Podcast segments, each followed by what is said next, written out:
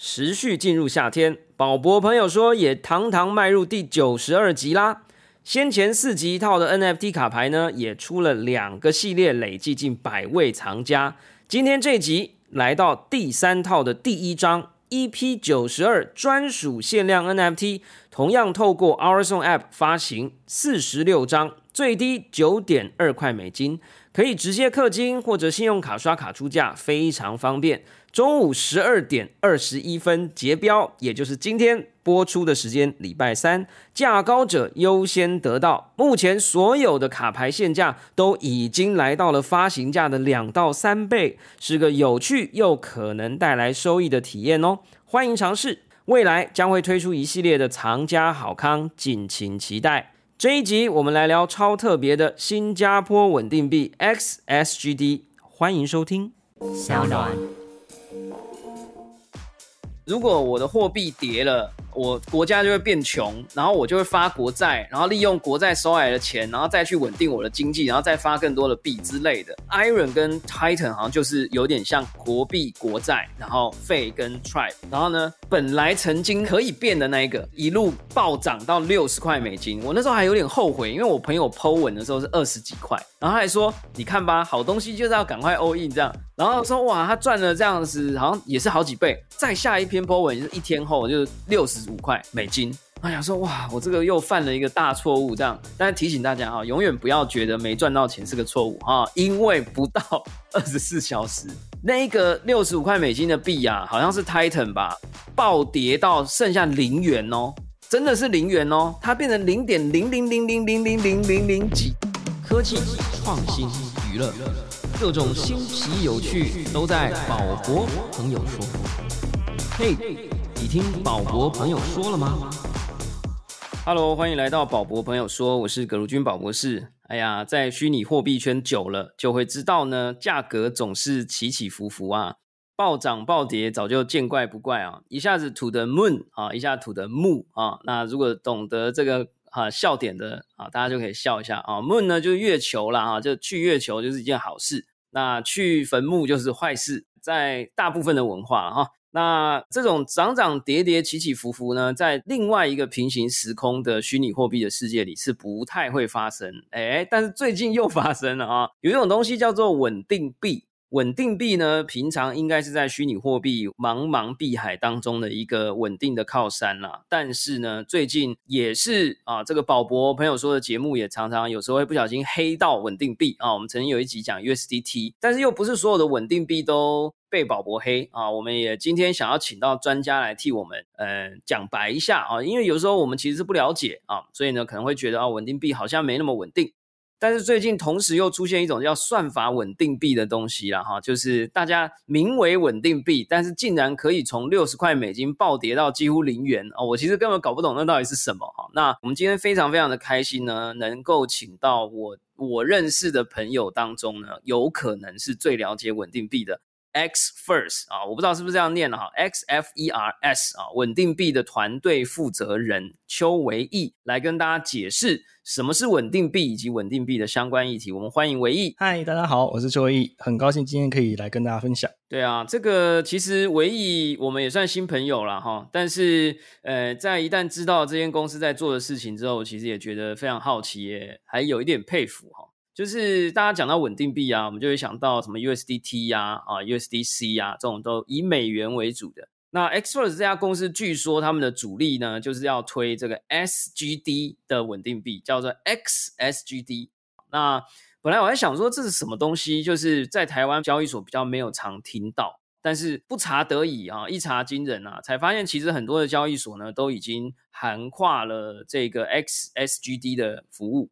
那也一想也觉得蛮合理的啊，就是说新加坡怎么可能不跨入进来做这个数位金融呢？我们也知道，哎，某新开头的银行，他们其实对于这些数位资产的交易也是非常的热，呃，非常不能讲热衷，而是说非常快速的投入进来。那新加坡其实对这一块的监管也好，或者是呃开放也好，其实一直也都非常积极的。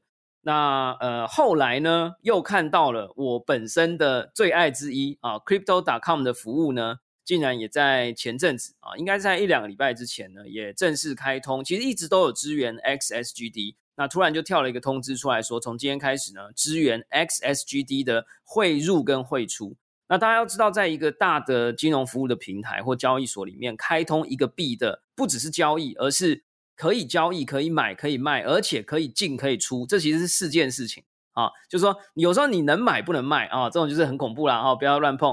有时候能买又能卖啊，那有时候也只能卖，就是他只能收你的币，然后换成别的币。那有时候呢是呃，你买卖之后你不能转出啊，那有时候只能转出不能转入啊。那现在呢，我自己的最爱之一啊，Crypto.com 啊，欢迎在推荐码这里啊注册一下哈，这蛮有趣的一个服务公司，是 Visa 认证的一个公司啊，呃，就开通了啊，全面开通。先跟我们稍微简单的讲一下 XSGD，它是不是其实就是有点像是以新加坡币为标的。就是我们讲 USDT，EUSDT 等于一美元，那 EXGD 等于一新加坡币，然后是一个这样的替换，呃，然后是不是这样？然后同时可不可以稍微聊一下，呃，跟我的这个心头好啊，Crypto.com，呃，最近新开放的这个合作好不好？哦，没问题。其实，呃，宝博说的没有错，XHD 它其实就是很像是 USDT，唯一不一样的是我们是一比一的与新加坡币对价，而不是与美元对价。所以这是没错的。然后我也想分享一个趣闻，有没有觉得 XSGD 其实很难念？对啊，你都念 XGD，我都搞不清楚到底是什么。这样嘿，对对，其实我们原本是希望取名叫 SGDX，这样不仅好念，就是大家都比较容易记得。对，但后后来我们发现市面上已经有 SGDX 了。对，那我不知道，就是听众们有没有听过 eToro 这个平台？我不想听过，我我我没有用，好不好？这个啊，我们在台湾的金融法规底下啊，要小心慎选平台。哦，对对对，这个要慎选平 台。对对对，我们不好说明说了哈，但是很多听众都有用，我知道了哈，那也没关系，我没有 eToro 的推荐码，好不好？你想要也没有啊。好，OK，所以 eToro 说不定也可以用 XSGD，是不是？还是那是他的币？那是他的币，他们出了一个叫 SGDX，但他们没有在用。所以你说 XGDX 其实是 eToro 的官方币吗？是他们出的 SGD 稳定币哦。所以哦，因为你 XS 又很难念嘛，所以你就会干脆就 XGD。那它加一个 X 是干嘛？是更厉害的意思？不知道。X 应该是有点像是 exchange 的意思哦，就是在它的 exchange 里面的 XGD 啦，哈。对对。那你们自己念，我看你刚刚也有一点念 XGD 的感觉啊，还是你自己省略了？我们现在就是像我们这一集啊，大家这样聊，就说，哎，上次那一集在讲 X 什么啊？它到底要怎么念？其实就是我们自己内部沟通的时候，我会念得很快，有点省略 S 的音，因为它真的很难念，但。全部真的是 XSGD，对啊，SGD 就新加坡币啦。那为什么我最近对新加坡币很熟呢？是因为 Crypto.com 的信用卡，它在刷卡的时候，亚洲地区都是以 SGD 为定价，所以我现在都会知道说，哦，一个 SGD 等于二十块、二十一块新台币之类。那你可不可以很简短的跟我们讲一下，就是说我如果是一个金融小白或者是区块链新手，我用稳定币，我就用美元的就好啊？那我为什么要了解 XSGD？还是说，其实 XSGD 是一个比较瞄准亚太地区或区域性的服务？还是其实也没有？其实全世界人都可以用 XSGD。你们有没有一些有趣的点？比如说，呃，速度比较快啊，还是说跟交易所比较多合作？比如说在东南亚比较多资源等等，可不可以一两个这种 feature 就是吓吓我们这样？了解。其实我们目标是，首先是当东南亚第一名，再来是当亚洲第一名，因为。新加坡作为金融交汇中心的本质，它是一个金融科技国家，所以就像宝博讲的，这种机会新加坡是不会放弃的，它一定会跟上潮流。所以 XHD 其实就是为了成为这个区域性的强势的稳定币，让东南亚乃至于亚洲在日后在做交易的时候，可以考虑开始使用 XHD。对，那目前我们其实已经是。整个亚洲的第一名，如果我没有记错的话，我们在上周也拿也进入了十亿的交易量。OK，所以十亿美金吗？还是十亿十亿 SX 十亿 XSGD？十亿 XSGD。十亿 XXGD 没错，好啦，这个所以表现其实很不错。X First 新加坡商讯新金融科技有限公司啊，那其实很多开发团队好像据说呢是在台湾，哎，台湾真的很传奇哎。如果大家有听我们上一集呃之前有一集 USDT 的话，会发现其实 USDT 呢，诶，它的母公司或其中一个不管是壳还是肉啦，哈，其实也是注册在新北市。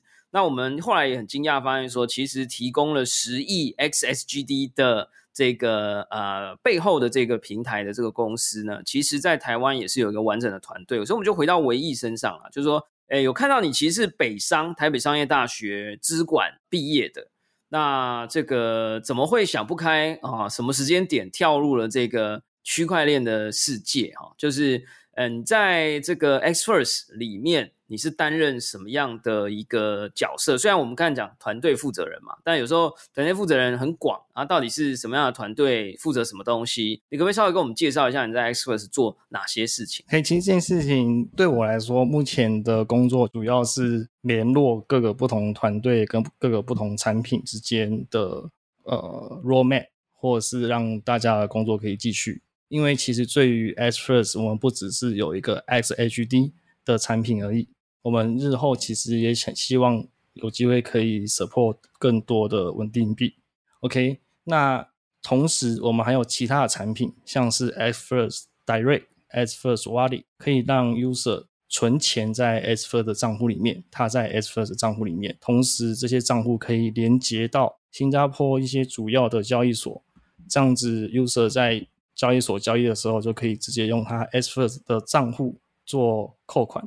所以我的工作就是这样子。所以 Xverse 自己有一个平台，有一个 Wallet，有一个 App，它是可以注册成为用户跟有账户的，是这样吗？还是这是未来？哦，我们现在就是我们是从一个 E Wallet 开始起家的。哦，那我后来发现哦，区块链上我们有机会，所以我们才踏入区块链的领域。啊没错，所以就可以对接其他。所以你本来不是区块链的 Wallet，其实本来是有点像 PayPal。这样子的这种所谓的，比如说 PayPal 以前是用 USD 嘛，那 PayPal 现在也开始支援 USDC，然后 maybe 比特币这样，所以你们是有一点像东南亚版的 PayPal 这样一路转过来这样子。没错，我们本来只有支援新加坡币的转账，然后现在开始支援 XHD 的转账，只是我们同时作为 XHD 的发行商。好，很好，很好。那个，如果大家有看那个影片版的记录了哈，应该会发现这间公司应该是相当稳定的哈。因为我大概讲百分之八十的问题呢，他都会回去看一下小抄啊，就是确保他讲出来的话是非常稳定的啊，那也是没问题啦哈。但是我们也想要多来了解一下，就是说“稳定币”这个词啊，就是说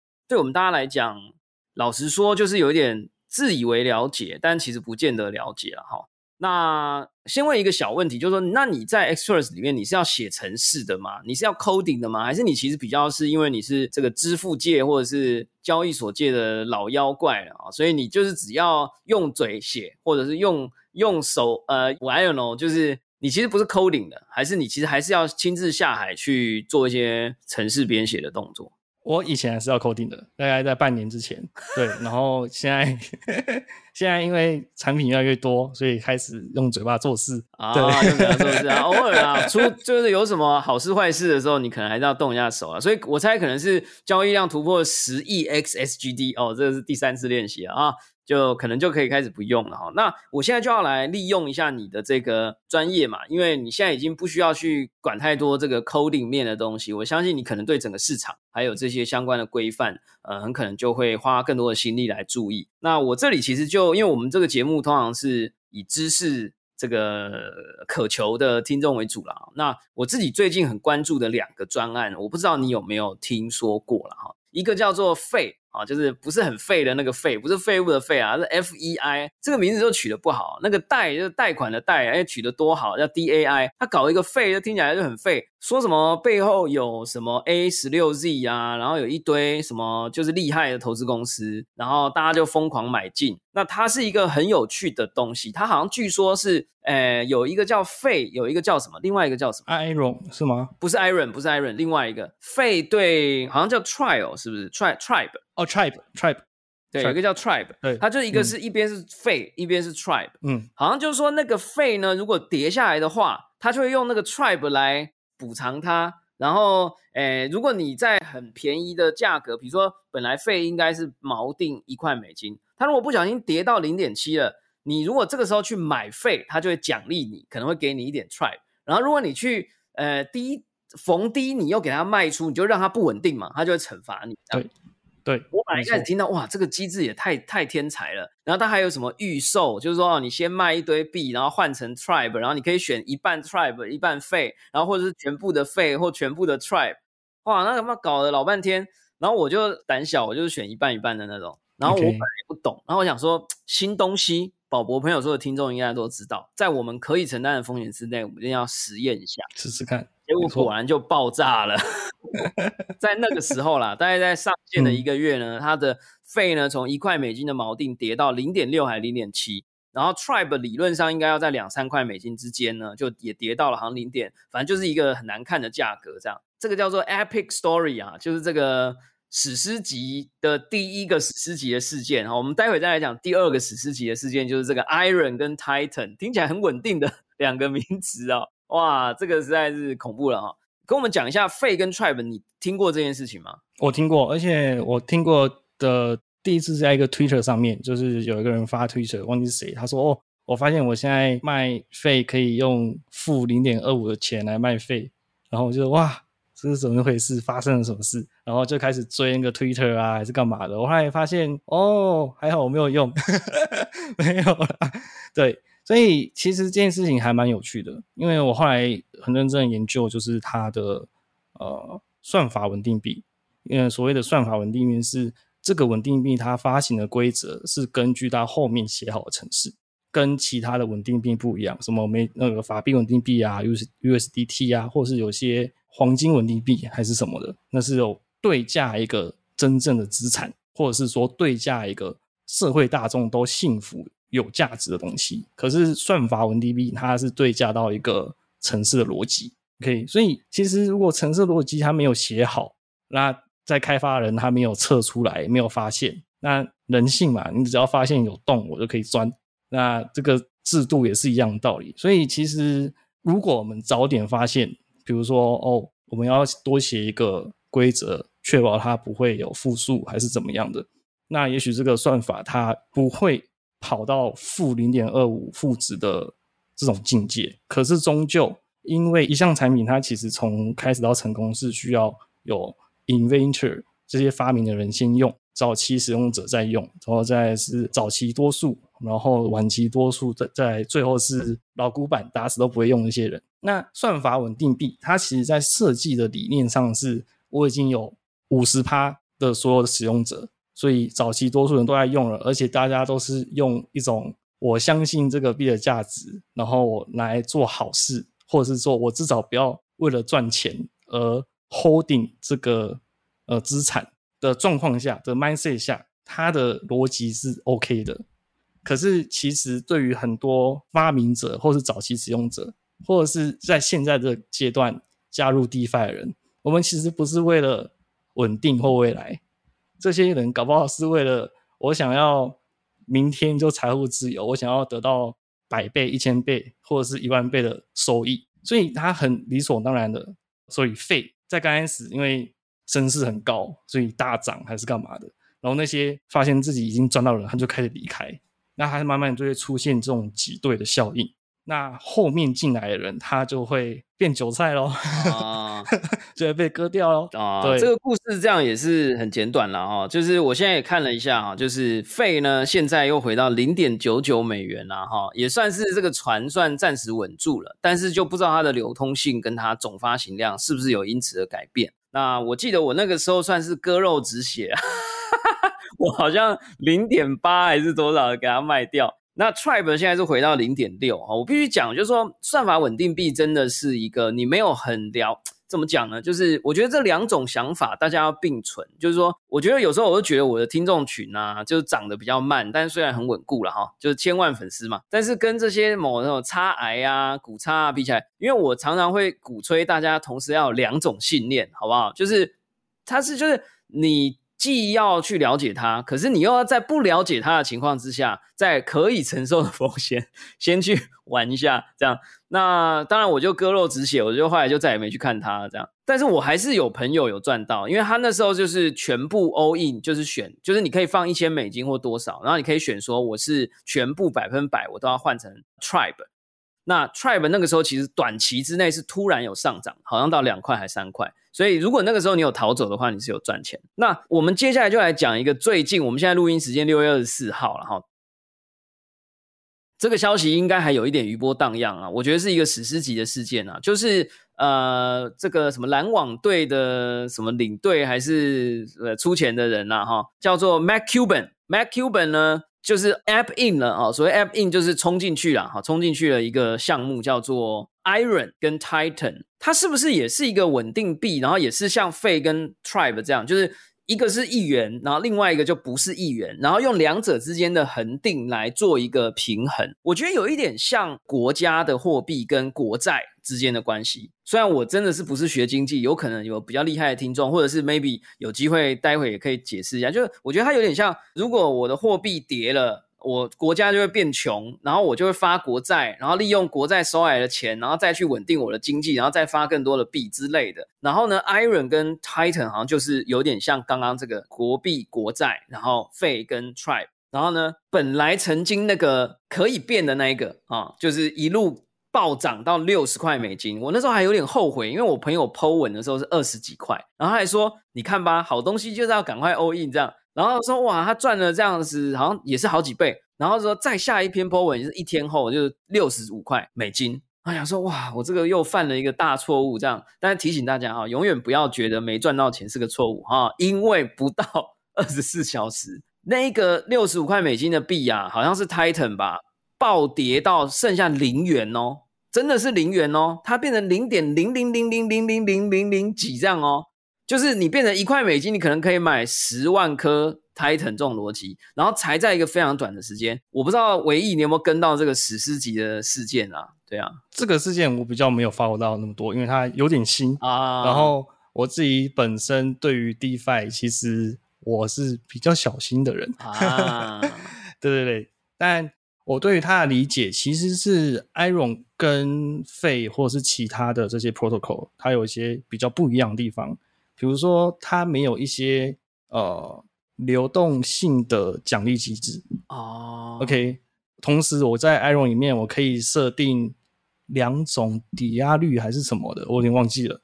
可是其他的呃 p r o t o 它可能只能设定一种，所以它在起来的当时，它其实我觉得看起来跟费的概念有点一样，因为费是第一个算法稳定币，所以这很新，然后它的逻辑啊，它未来性都很好。同时，它的 Iron 它有点像是二点零版，它就是改进了某些东西，然后理论上来说，它可以变得更好。对，可是因为它原理其实一样的，就我理解，它定锚的一样是一个那个算法，可是这个算法它并没有被社会大众所放心的去信任，去放心的说，OK，即便世界末日了，我也可以没有事，因为像 USDT 或者其他的，即便世界末日，我也可以。放心的说，哦，USDT 我就是可以换回 USD，所以我就不用担心。目前是这样，对吧？目前是这样。我要帮那个 USDT 洗白一下啦。USDT 最近被 Coinbase 啊，美国最大的这个十只到百只独角兽规模的公司，正式纳入变成是 Coinbase 上面的一个币了。那我觉得它的合规性有稍微在我内心当中提高一点点。那我接下来要来提高的就是 XSGD 啊，那我们等下再聊。所以你刚刚的意思就是说，其实就是算法稳定币，就是比较没有那么容易被验证、受验证，然后它需要时间跟空间来换取它的可信赖度了，是不是这个概念？没错，因为不会有任何一个人放心的相信天外飞来一笔的新方案啊，我们会需要时间去慢慢相信它啊，我们会需要已经既有的机构，比如说某个政政府啊，还是很厉害的人说，哦，这东西是安全的，如果它不安全，我会给你什么担保？所以你可以放心使用它，不然只要一有这种风声啊，或者是败坏的迹象，大家都会恐慌式的离开，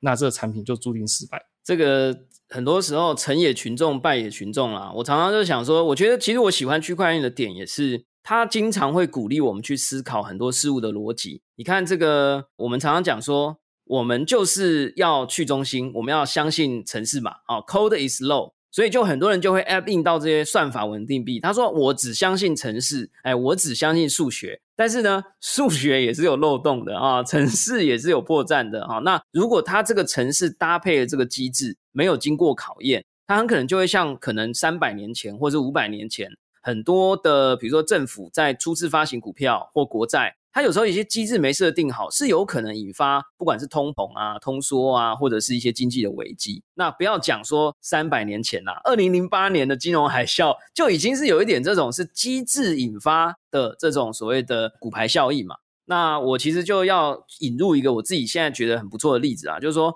DeFi 啦，或者这些算法啦，或者这些呃去中心化的城市，我个人觉得是很好的东西，但是确实需要经过一定，如果你风险承担能力比较小的话。我建议大家还是要等候一下，就像我们在等疫苗，对不对？我们要三期验证，好不好？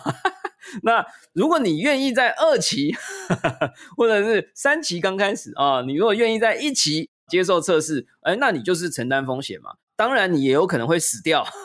或者你有可能会得到一大笔钱哦，就像很多人可能就 app 印到一些很新的项目，哎，真的就成功了，然后也很稳定了，那他也在第一波赚到钱了，哎，那也是可以。那大家都还是要非常明智的选择，好不好？选择 DeFi 或选择算法的一些项目，就像选择疫苗，好不好？停看听啊，依据你的需求，那等到它已经三期解盲测试 OK 啊，全球百万人施打都没问题了，那当然是没问题啊，好不好哈？所以我觉得这样子的一个基本观念呢，还是要让大家了解啊。但是呢，我觉得在这里先问一个东西，就是说，你刚刚有提到，就是说算法它其实是要依赖数学、依赖程式码，而且还要依赖这个机制。那有一些像这种实物兑换的、用有价值的东西，像 USDT，我们之前在黑它，不是我黑它，哦，果壳黑它，没有啦，也没有黑它啦，就讨论它啦，就是说。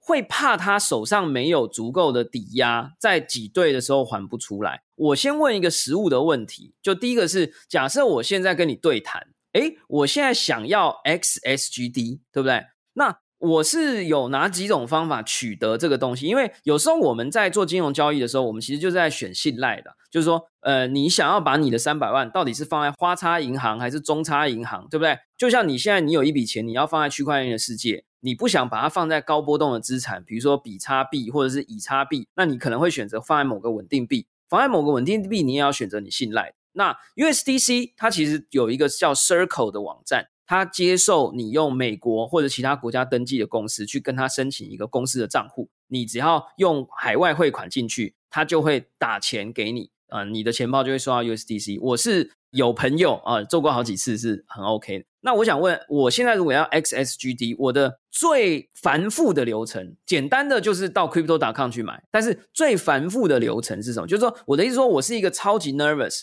我手上有 maybe 十亿美金，哇！我一加入你们 XSGD 的世界，你们的流通量直接 double。我这种人还有两种人好了，一种是一百块的。一种是一百万美金的啊，一呃十万啦，反正就是几万美金或是，然后一种是十亿美金，这三种人要进入 XSGD 的世界是怎么样？我是转账给你们新加坡币，然后怎么样？有没有一个什么流程可以让我们了解一下？了解，如果想要对从 SGD 转换成 XHd，或者是做另外一个 flow 的转换，其实如果这个大户或者是任何一个人他在新加坡有合法身份，他都可以直接在 S First 的网站上面注册，然后通过 KYC，那他就可以直接在上面兑换 SGD 跟 XHD。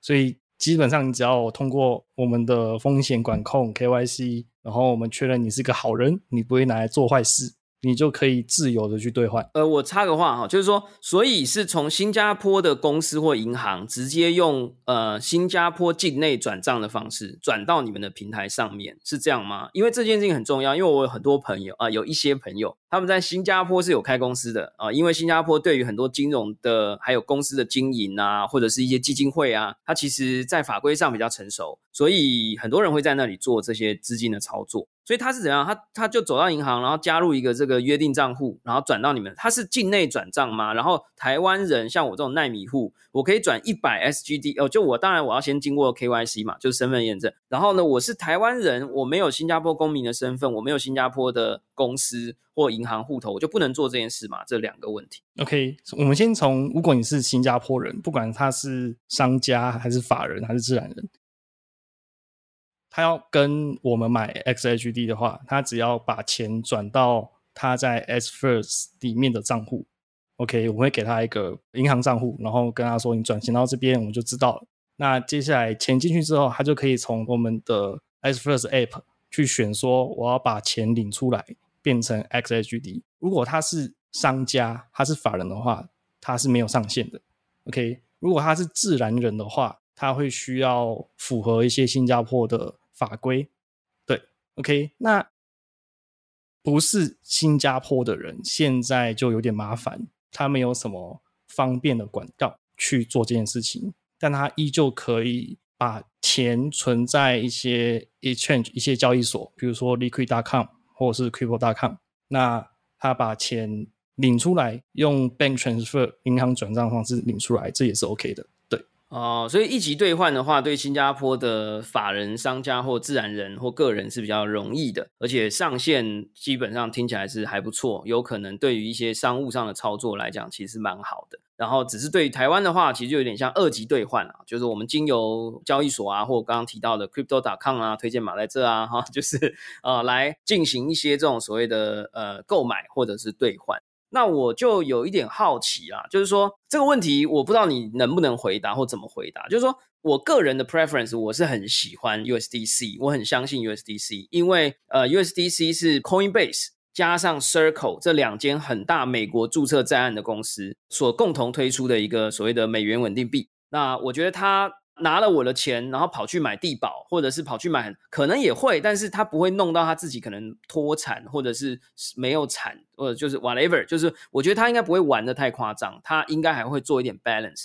那同时，美国政府也有出台一些方法，是说公司美国的企业是可以用 USDC 来当做他们的公司资产。那我就想要问说，XSGD 目前的状态是说，假设我的朋友他真的选择了，哎。就是用刚刚这个境内转账的方式给你。我有两个问题，第一个问题是你给他的 XSGD 是怎么给？他是走区块链的钱包，还是说它是一个中心化先托管，我再转移到某一些？因为我可能就是我是一个去中心化的拥护者，我是可以从 X First 的挖累汇出到我的某个去中心化的钱包。那它是什么链的钱包？这第一个问题就是那个 XSGD 在哪？第二个问题是那我的 SGD 在哪？因为我转了十亿 SGD 给你嘛，那我的 SGD 在哪？你是帮我放在金库呢，还是你会尽可能的去保管？比如说，不管是用不动产的方式，还是用呃合法合规的方式，就是我认为对我或我的这些大户朋友、基金会的主人，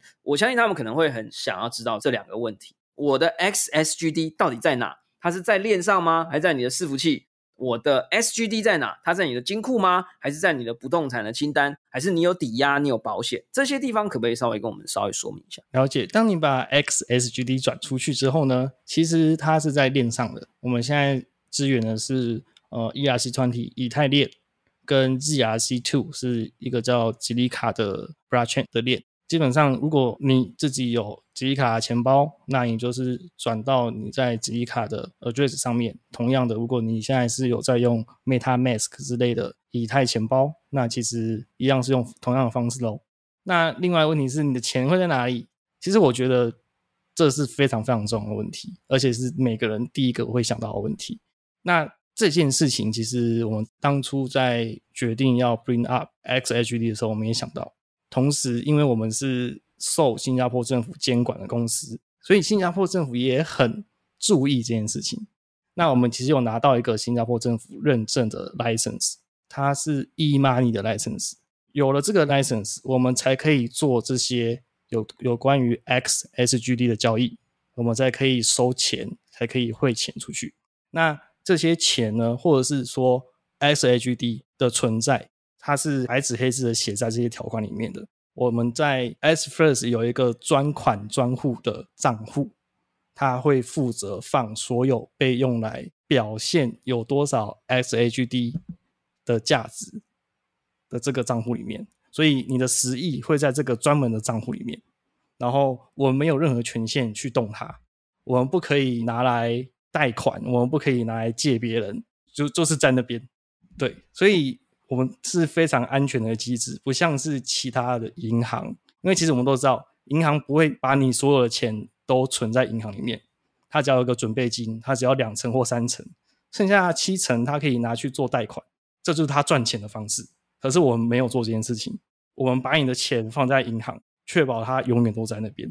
等一下，我的听众呢，会有一些人很聪明，我怕他问我这个问题，就是说，我觉得听到很欣喜啦，就是说你有，因为甚至很多稳定币是没有专款专户的，OK，好不好哈？是谨慎选择啊。但是你说，呃，你有一个专款，而且是新加坡的法规去监管的。但是你又把这个钱放在银行，还是说其实你跟银行做的一些信托或专款是可以跟银行约定说你不能再拿去买地保？因为你刚刚讲了嘛，就是说我们把钱放银行，所以你放心哦，我们不像某一些银行会把你的钱拿去乱投资。就是你们这个我知道有点细啦，但你能回答就回答，不能回答就不回答。但是我只是一直说，我只是觉得你跟我说银行会挪我们知道，我知道啊，台湾的银行法规准备率好像是二十 percent，你给他一百块，他就有权拿你的八十块去买真奶、买鸡排，然后投资鸡排店，OK。那你如果两个人给他两各一百块，那他都去买投资真奶鸡排，你两个小时之后你都回来领，你就会发现两个人领领不出来，因为他其实只不小心留了四十块，对吧？你两个人都领不出一百块啊，这是一个这种，当然刚刚那是一个思考思想实验，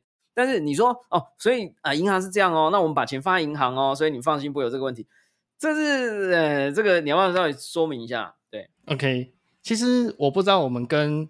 我们的那个专款专户是对于我们来说是专款专户，我不确定银行会不会偷用，因为它已经超出我的理解范围，我的权限。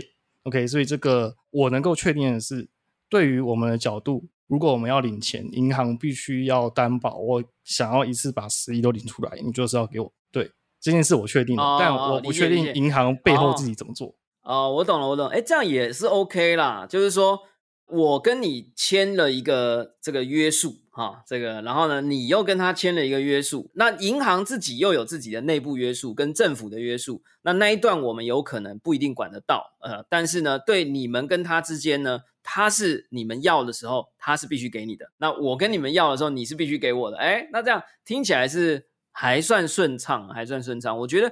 其实有时候啦，就是说我自己觉得啦，就是说在某一个时间点呢，我们大家都有可能会需要去思考一下我们的人生资产怎么样的从真实世界进入到虚拟世界来。当然，在虚拟世界就会有很多的好处，因为它的流动性很高，它有很多的应用层面。它你可以去买加密猫，你可以去买虚拟土地，你可以去去投资比特币，你也可以把它拿去玩 DeFi 或者是 CFI 哈。那我相信有很多可能是那个中本聪的脑粉啊，或底翻的脑粉，听起来会觉得刚刚那一段很刺耳啊？为什么？因为它听起来很中心化啊，什么更新？但是我必须说，我的立场是，我觉得数位金融或者是加密货币或者区块链，它必然不会是那么快的全去中心。那我也不支持全中心。我觉得这种 hybrid。是它必要存在的一个阶段哈，就像这个电动汽车嘛，对，我们也是研发了很长的时间，先从油电混合开始，好不好？那，呃，我相信有这样的一些机转跟机制，也可以让大家的选择更多。但是，当然一定大家自己多研究了哈。那我也必须先澄清，我目前还没开始用 XSGD，好不好？我其实也是利用这次的访谈来了解一下，那我觉得这也是一个我们这个节目很大的重点。我最后有两个小问题哈，第一个小问题比较 casual，就是说我们常常以为稳定币很稳定，没有获利空间，但是我有听说我有一些朋友，因为他的资产够大，所以他是炒炒稳定币、炒贷或者炒 USDT。大家不要去觉得说稳定币应该很稳定呢，你如果去看那个。哎，币差哦，或者是某一些台湾的交易所叫买差，你会发现其实那个台币对 USDT 或美元稳定币的价格其实也是浮动的。有时候币价突然崩跌的时候，你就会发现，哎，怎么美元突然变成二十九块这样？然后明明央行还二十七点八这样，那你就有可能可以从这当中去套利。然后我甚至有的朋友是在炒贷，你有没有听过你的朋友或你们的圈子？呃，我自己是把你们认定为稳定币圈啦，哦，就是说。你们有没有人在做这件事情？这件事情从你的观点来讲是有意义的吗？有道理的吗？有人这样做吗？我有尝试过，我自己的个人经验，我没有尝试过炒贷，但我尝试过你刚才讲的是稳定币的，呃，我会说是套利。我也完全同意你说的，就是它必须要很大的资本才可以真正从这边赚到钱。因为其实稳定币它虽然说是稳定币，但它对于每个交易所或是你每次在交易的时候。它其实不是那么稳定，你会看到一些汇率或是价钱的波动。而且这些价钱的波动，它在每一个交易所也都不一样哦。我可能在币差看到比较便宜的价格，可是在 Coin Haku 或 Coinbase 看到比较贵的价格，那这时候的套利空间就出来了。我只要去买便宜的，买很多，然后转到贵的，然后把它卖出去，那我就赚到钱。这是完全有操作空间的，而且这不是因为稳定币不稳定。我们这样想，如果我们在现实社会不要谈虚拟货币，我们想要换日币去日本玩，我们会查不同银行的汇率。这些不同银行汇率其实它也会有一点点价差，所以它其实是一样的道理。因为每个交易所，他们就像是每个这些小的银行，他们有自己的汇率。OK，那他们在参考大盘的汇率来去把这个自己的汇率算出来。那我们能够做的就是去找到那些对我们最好的汇率，然后来做套利哦，这是完全可行的事情。你讲太长了，我知道可行。那你你有没有第一，你有没有赚到钱？第二，风险在哪？我先讲我认知的风险啊。我认知的风，因为我很胆小，我会很怕我真的赌朋友的身家，或朋友赌身家，结果啊一下，因为你没个。几百几千万你根本套不到，因为它可能就是百分之零点几或百分顶多百分之一的空间嘛。那你这样一进一出，万一你在某个交易所突然被卡弹，哎，你发现看转不出来，你你就哎这个这个，啊，你不是吓坏了？就是我认为这个风险在于大额从交易所跟交易所之间，你如果没有累积一定的信用哈，你乱玩这个啊，就很容易出事啊。你要按那按钮就按不下去，然后给你个 error。没错。对，就我先讲，就你有没有真的套成功啊？就是有赚到五块以上，五块？你说一笔交易赚到五块以上吗？没有啦，就是搬一次啦。有，我记得我好像有一次有一个网友就是怂恿我做的这件事，但是是朋友啦，朋友。然后我就研究了一下，想说好吧，来试一下。我那时候就很少嘛，就可能十万、三十万，反正就几十万这种。然后朋友朋友啦，我朋友有这样试，哎，就是那种赚到可能两百元这种逻辑，然后就这样心很跳，因为你不知道你在那个转的过程会不会他说会被卡住，对，会出中啊，现在一直刷一直刷，就 怎么没有已完成这样？是不是？是不是有这样的风险哈？炒稳定呃，不是套利稳定币会一定会有这样的风险，而且我们要注意的是，其实虚拟货币。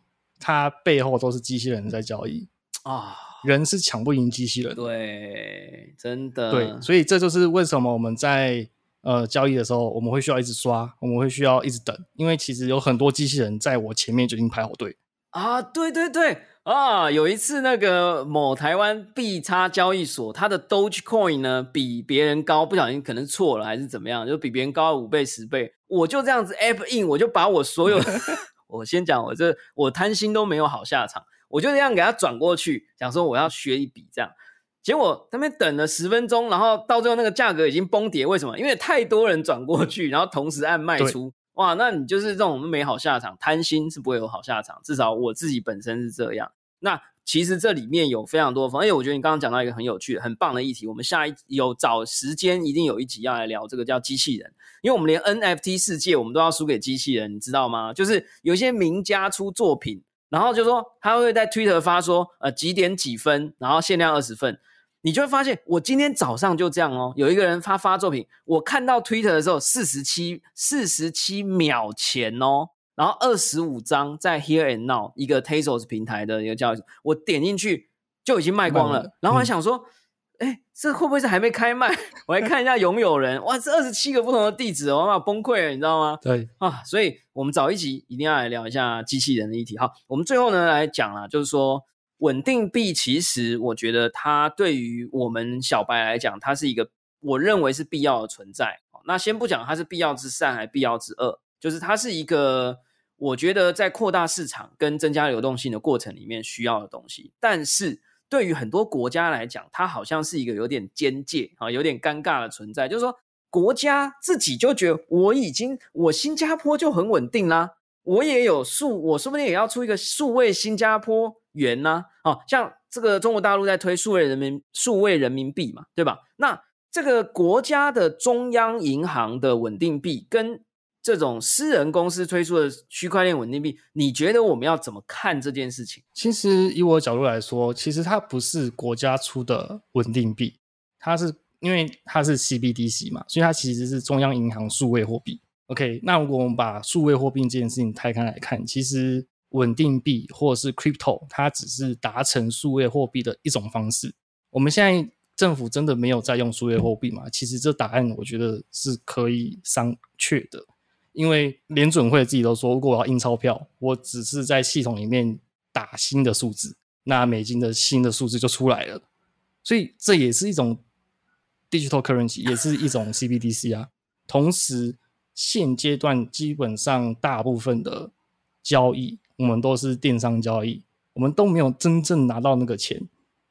那这钱到底在哪里？其实它就是在系统里面做交换，所以它这些都是电子货币，都是数位货币。那稳定币或者是说 crypto，它是不是有办法成为 CBDC？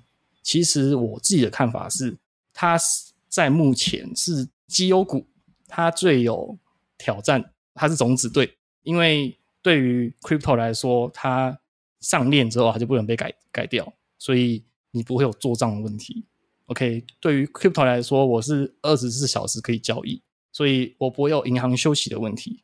那对于 crypto 来说，最多最多我就是十分钟，我的钱就可以转到世界上任何一个角落，它不会有跨国交易的问题。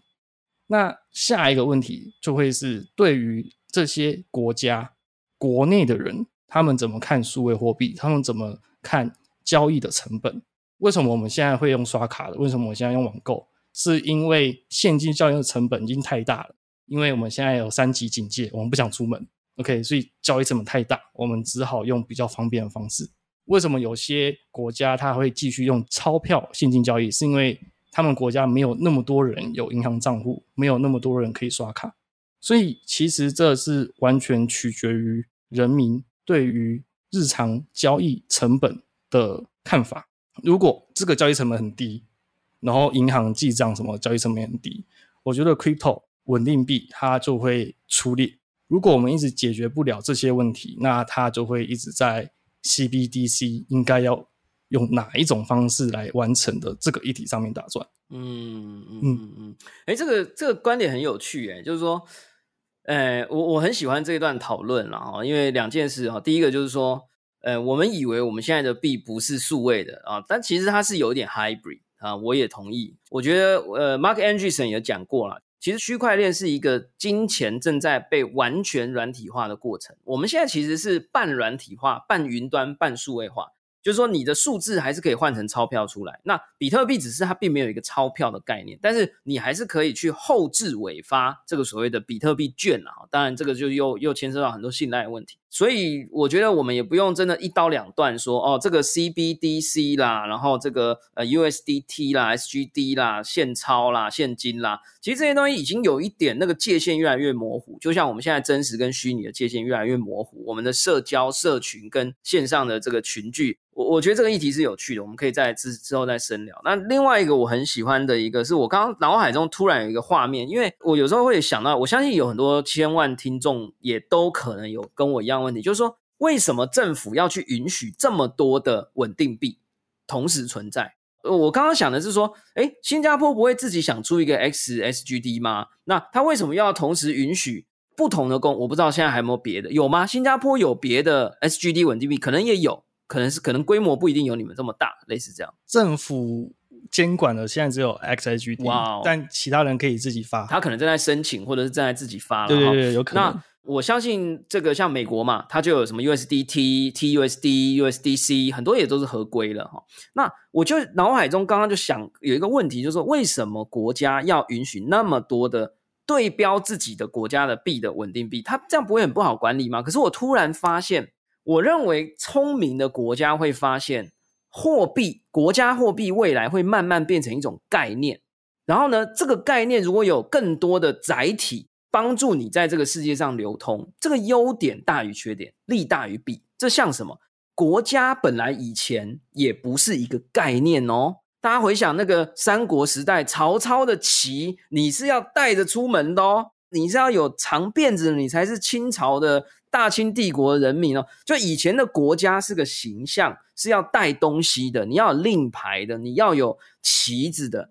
但是你现在的国家很可能会慢慢变成一种概念，所以我认为国家货币很可能他也自己认知到，当国家货币变成像国家一样的一种概念化的时候，它其实反而可以走得更远，它其实可以流动性更高。那我我相信这也许是国家为什么会愿意接受欢迎或监管一个不是自己的中央银行发行的数位货币的其中一种原因啦。好，那我想这个就留给大家做呃开脑洞的一些思考练习。最后的最后哦，就是说有没有什么要跟我们分享？就是呃，XSGD 呀，或是什么你们自己内部的这个啊哦，在这在这个之前，我们补问一题。你的第一笔比特币是什么时候拿到的？二零一六年啊，一六年哦，哎，那我想想啊，大概晚我两年，还是要 P 一下，没有啦。但是哦，那一六年的话有小涨一波啊，小涨一波，但是有 hold 住吗？有 hold 住吗？我卖了，我很后悔，不好意思，不好意思啊，笑出来了。二零一七年是到两万嘛，对不对？对，二零一六年大概。大概一千多块，我大概赚了大概二十几趴，我就觉得哇，这已经超出了传统股票市场、投资市场能够赚到的，比如一年或两年，对，就卖了。然后后来它就到了两万啊，然后我就没有再买。很好，很好，这样子的人做出来的，诶，稳定币，我是可以 可以来试图了解跟相信的啦。我觉得也是挺有趣的哈。那最后就是说，你们 XSGD 或 Xfirst 或是你们的 Straight X 的这个生态系。有没有下一步啊？可不可以稍微简要一点的跟我们分享？你们有没有一些呃，你们的 vision 或者你们下一步值得我们去期待的？比如说你们要跟 PayPal 整合啊，还是要跟我们的接口啊？有没有一些有趣但能讲嗯的的一些可以值得期待的东西？了解，我们现在其实想要推的是 XHD 的借贷。但是这个 S H 的借贷会放在 DeFi 上面，所以你可以想象，我们始终守着那一块有多少 S H D，我们就会有多少专款账户。只是我们把这个借贷放在二级市场，让阿伟可以去帮我们做这件事情。所以我们的下一步最大的事情是我们呃短期内希望可以在上面出现，然后我们现在在努力当中。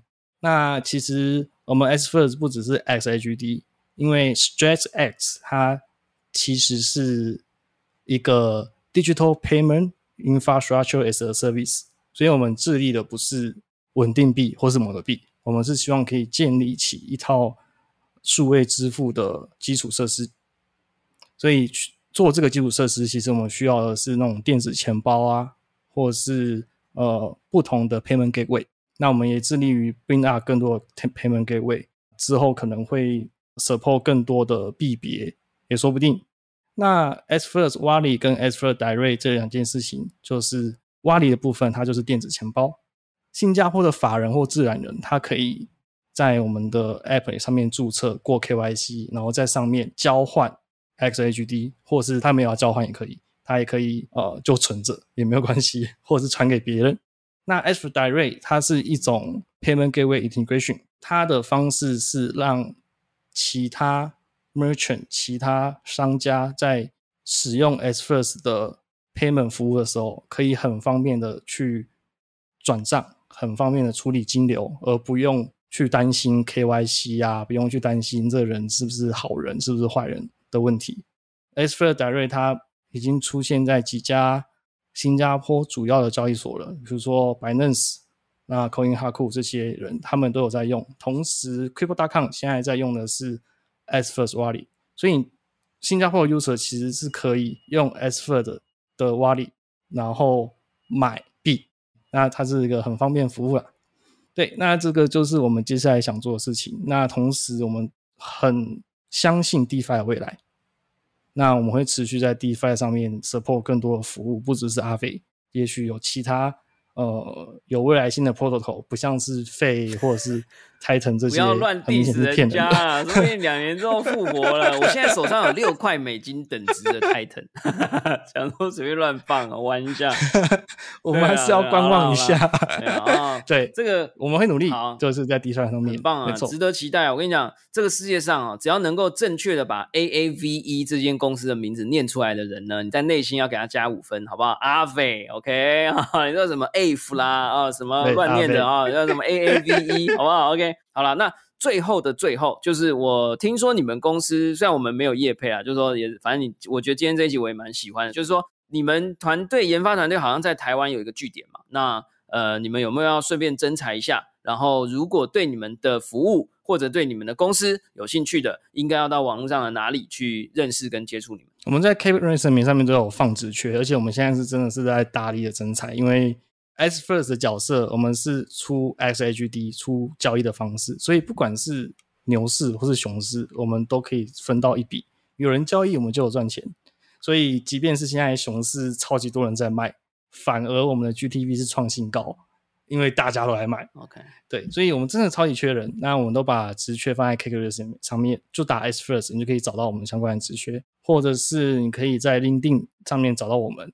LinkedIn 上面还有包含的不只是台湾的职缺，世界各地的职缺都有。我们现在其实，在五六个国家都有不同的职缺，有呃，在印尼、新加坡、越南。马来西亚好像也有，然后台湾也有，这样对，所以在上面可以找到我们，太棒了。那那个如果有去应征的哈，如果这个介绍人的栏位，请填写宝博朋友说，好不好？看我们有没有机会。有没有机会领到一点 XGD 呃 XSGD 的啊这个介绍费啊哈啊希望大家喜欢我们今天的节目，感谢大家收听今天的宝博朋友说，我是葛如君宝博士。如果你喜欢我们的节目呢，欢迎点选订阅，拜托下一期呢就会自动送上给你哦。无论你是在 Apple Podcast、Spotify、s o n g YouTube 或者其他平台听到我们的节目，欢迎也拜托求求你给我们五星评价，好节目需要大家的支持，你的每一个五颗星跟每一个留言，我们。都非常非常的重视，也是我们继续做下去的一个非常重要的动力。而且越多五星，越多留言，我们就可以请到越厉害的讲者，好不好？那希望呢，能让我们的节目的内容可以变得更多元，能够找到更多有趣的人，一起跟我们分享各种最新科技跟新奇有趣的好东西。希望大家去按赞、喜欢留言或者按下小铃铛，追踪订阅我们的节目。我们下次空中见喽，拜拜。